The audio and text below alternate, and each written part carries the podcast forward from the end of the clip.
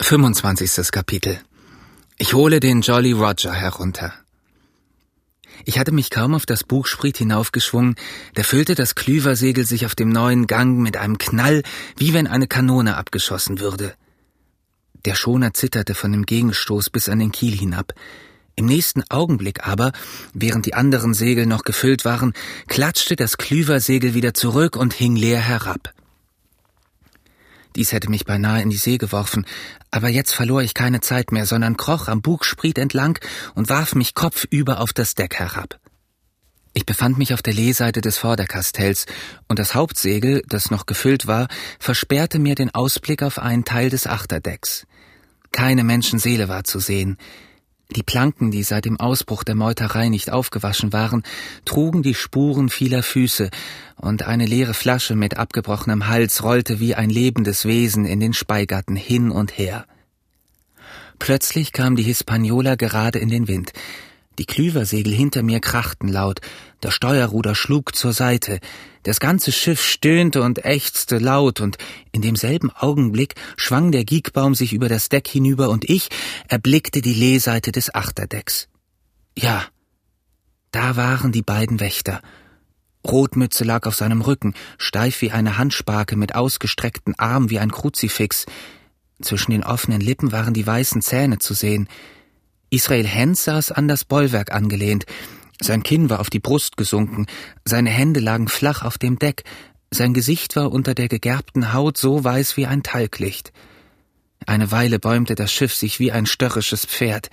Die Segel füllten sich bald auf dem Eingang, bald auf einem anderen, und der Giegbaum schwang hin und her, dass der Mast laut stöhnte. Ab und zu kam eine Sprühwelle über die Schanzkleidung, und der Bug des Schiffes schlug mit einem dumpfen Schlag gegen die Dünung an. Es war eben ein großer Unterschied zwischen diesem großen, aufgetakelten Schoner und meinem kleinen, leichten Kurakel, das jetzt auf dem Meeresgrunde lag. Bei jedem Sprunge, den die Hispaniola machte, wurde Rotmütze hin und her geworfen. Dabei war grässlich anzusehen, dass trotz alledem seine Lage immer die gleiche blieb und dass seine fest aufeinander gebissenen Zähne immerzu aus dem halboffenen Munde hervorgrinsten und bei jedem Aufbäumen des Schiffes schien auch Hens immer mehr in sich zusammenzusinken und über das Deck herunterzugleiten. Seine Füße spreizten sich mehr auseinander, und der ganze Körper glitt allmählich nach dem Stern abwärts, so dass ich allmählich immer weniger von seinem Gesicht sehen konnte und schließlich nur noch sein Ohr und die eine Hälfte seines geringelten Backenbartes für mich sichtbar blieb. Gleichzeitig bemerkte ich rund um beide Piraten herum dunkle Blutflecken auf den Planken, so dass ich schließlich annahm, sie hätten sich gegenseitig in ihrer trunkenen Wut getötet. Während ich auf diese Weise mich umblickte und Vermutungen nachhing, drehte in einem ruhigen Augenblick, als das Schiff nicht schwankte, Israel Hens sich halb herum und rutschte mit einem leisen Stöhn in die Stellung zurück, in der ich ihn zuerst erblickt hatte. Dieses Stöhnen, das ein Zeichen von Schmerz und großer Schwäche war, und der Anblick seiner schlaff herunterhängenden Kinnlade taten mir herzlich leid. Als ich mich aber erinnerte, wie gemein und blutdürstig er gesprochen hatte, als ich in der Apfeltonne saß, da verschwand alles Mitleid aus meinem Herzen. Ich ging nach dem Achterdeck, und als ich den Hauptmast erreicht hatte, sagte ich ironisch Melde mich an Bord, Herr Hens. Er machte erstaunte Augen, aber er war viel zu schwach, um seine Verwunderung auszusprechen. Mit Mühe brachte er nur ein einziges Wort hervor. Brandwein. Mir dünkt, es sei keine Zeit mehr zu verlieren. Ich schlüpfte unter dem Giegbaum durch, als er sich wieder über das Deck bewegte, lief nach Achtern und über die Kajütstreppe in die Kajüte hinunter. In dieser herrschte eine Unordnung, wie man sich kaum vorstellen kann. Die Meuterer hatten alle verschlossenen Behälter erbrochen, um nach der Karte zu suchen. Der Fußboden war hoch mit Schlamm bedeckt, den die Kerle an ihren Stiefeln von der sumpfigen Erde vom Lagerfeuer mitgebracht hatten.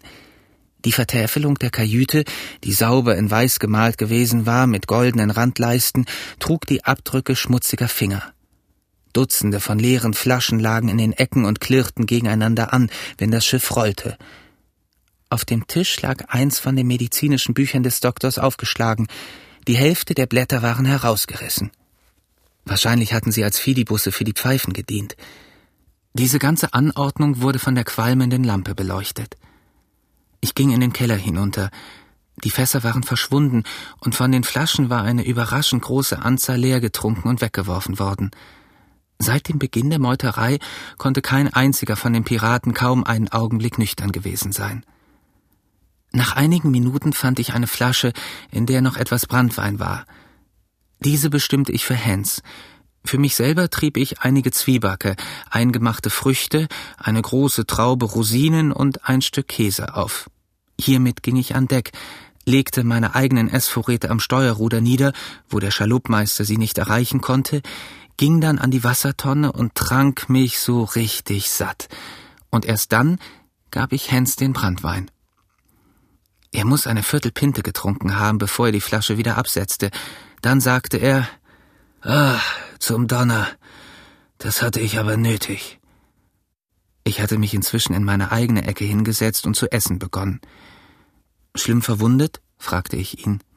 Er grunzte, ich möchte beinahe sagen, er bellte und sagte, wenn der Doktor da an Bord wäre, hätte er mich in Handumdrehen wieder zurecht. Aber ich habe nun mal kein Glück, siehst du, das ist nun mal so mit mir.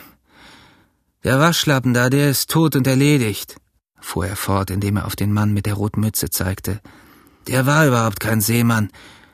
Und wo kommst denn du her? Oh, ich bin an Bord gekommen, um von dem Schiff Besitz zu ergreifen, Herr Hens und Sie werden bis auf weiteres so gut sein, mich als Ihren Kapitän anzusehen. Er zog ein recht schiefes Gesicht, sagte aber nichts. Seine Wangen waren wieder etwas rot geworden, doch sah er immer noch sehr krank aus und glitt auf dem Deck entlang, so oft das Schiff einen neuen Stoß bekam. Übrigens, was ich sagen wollte, fuhr ich fort, ich kann diese Flagge hier nicht haben, Herr Hens, und will sie herunterholen, wenn Sie nichts dagegen haben. Besser gar keine als diese. Ich kroch wieder unter den Gigbaum durch, lief an die Flaggenleine, holte ihre verfluchte schwarze Flagge herunter und warf sie über Bord. Dann schwenkte ich meine Mütze im Wind.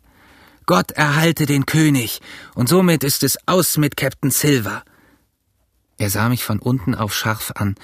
Sein Kinn lag immer noch auf der Brust. Ich rechne, sagte er nach einer Weile, ich rechne, Captain Hawkins, Sie werden jetzt wohl gerne an Land wollen. Was meinen Sie dazu, wenn wir mal darüber sprechen? Oh, gewiss ja, sagte ich. Von Herzen gern, Herr Hens, schießen Sie los. Und ich machte mich wieder über meine Mahlzeit her und aß mit gutem Appetit. Dieser Mann da, begann er mit einer schwachen Kopfbewegung nach der Leiche hinüber. O'Brien war sein Name. Ein richtiger frecher Irländer. Dieser Mann und ich brachten den Schoner unter Segel. Dachten wir wollen wieder zurückfahren. Na, der ist nun tot, es ist er mausetot. Und wer das Schiff segeln soll, das weiß ich nicht. Wenn ich dir nicht einen Wink gebe oder zwei, so bist du nicht der Mann, soweit ich sehen kann. Na, nun höre mal zu. Du gibst mir Essen und Trinken und einen alten Lappen oder ein Taschentuch, um meine Wunde zu verbinden, und ich will dir dafür sagen, wie du steuern sollst. Und so ist es wohl recht und billig, denke ich. Ich will ihm bloß eins sagen, sagte ich. Ich habe nicht die Absicht, nach Captain Flints Ankergrund zurückzusegeln. Ich gedenke, nach der nördlichen Bucht zu segeln und den Schoner da ruhig auf den Strand laufen zu lassen. Kann ich mir denken, rief er. Nur ich bin doch kein gottverdammter Schafskopf, hab doch Augen im Kopf zu sehen, nicht wahr? Habe versucht, mir einen Jux zu machen und es ist schiefgegangen, und du hast mir einen Wind abgelaufen. Nordbucht? Ja, ich hab ja keine Wahl. Ich würde dir sogar helfen, nach Execution Dock in London zu segeln. Zum Donner, das tät ich. Nun, was er sagte, schien mir ganz vernünftig zu sein. Wir machten also sofort unseren Handel ab. Binnen drei Minuten segelte die Hispaniola leicht vor dem Winde längs der Küste der Schatzinsel, und wir hatten gute Hoffnung, noch vor Mittag um die Nordspitze herumzukommen und vor der hohen Flut an der Nordbucht zu sein. Da konnten wir den Schoner sicher auf den Strand laufen lassen und dann warten, bis das Wasser so weit abgelaufen war, dass ich an Land gehen konnte. Ich band das Steuerruder fest und ging unter Deck zu meiner Kiste, aus der ich ein weißes seidenes Halstuch herausnahm, das meine Mutter mir gegeben hatte.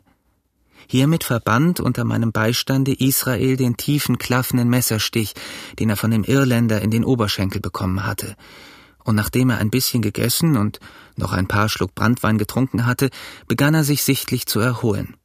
Er saß straffer aufgerichtet, sprach lauter und deutlicher und war in jeder Beziehung ein anderer Mensch. Die Brise kam uns vortrefflich zustatten. Wir flogen wie ein Vogel vor ihr her. Die Küste der Insel flitzte an uns vorüber und zeigte jede Minute ein neues Bild.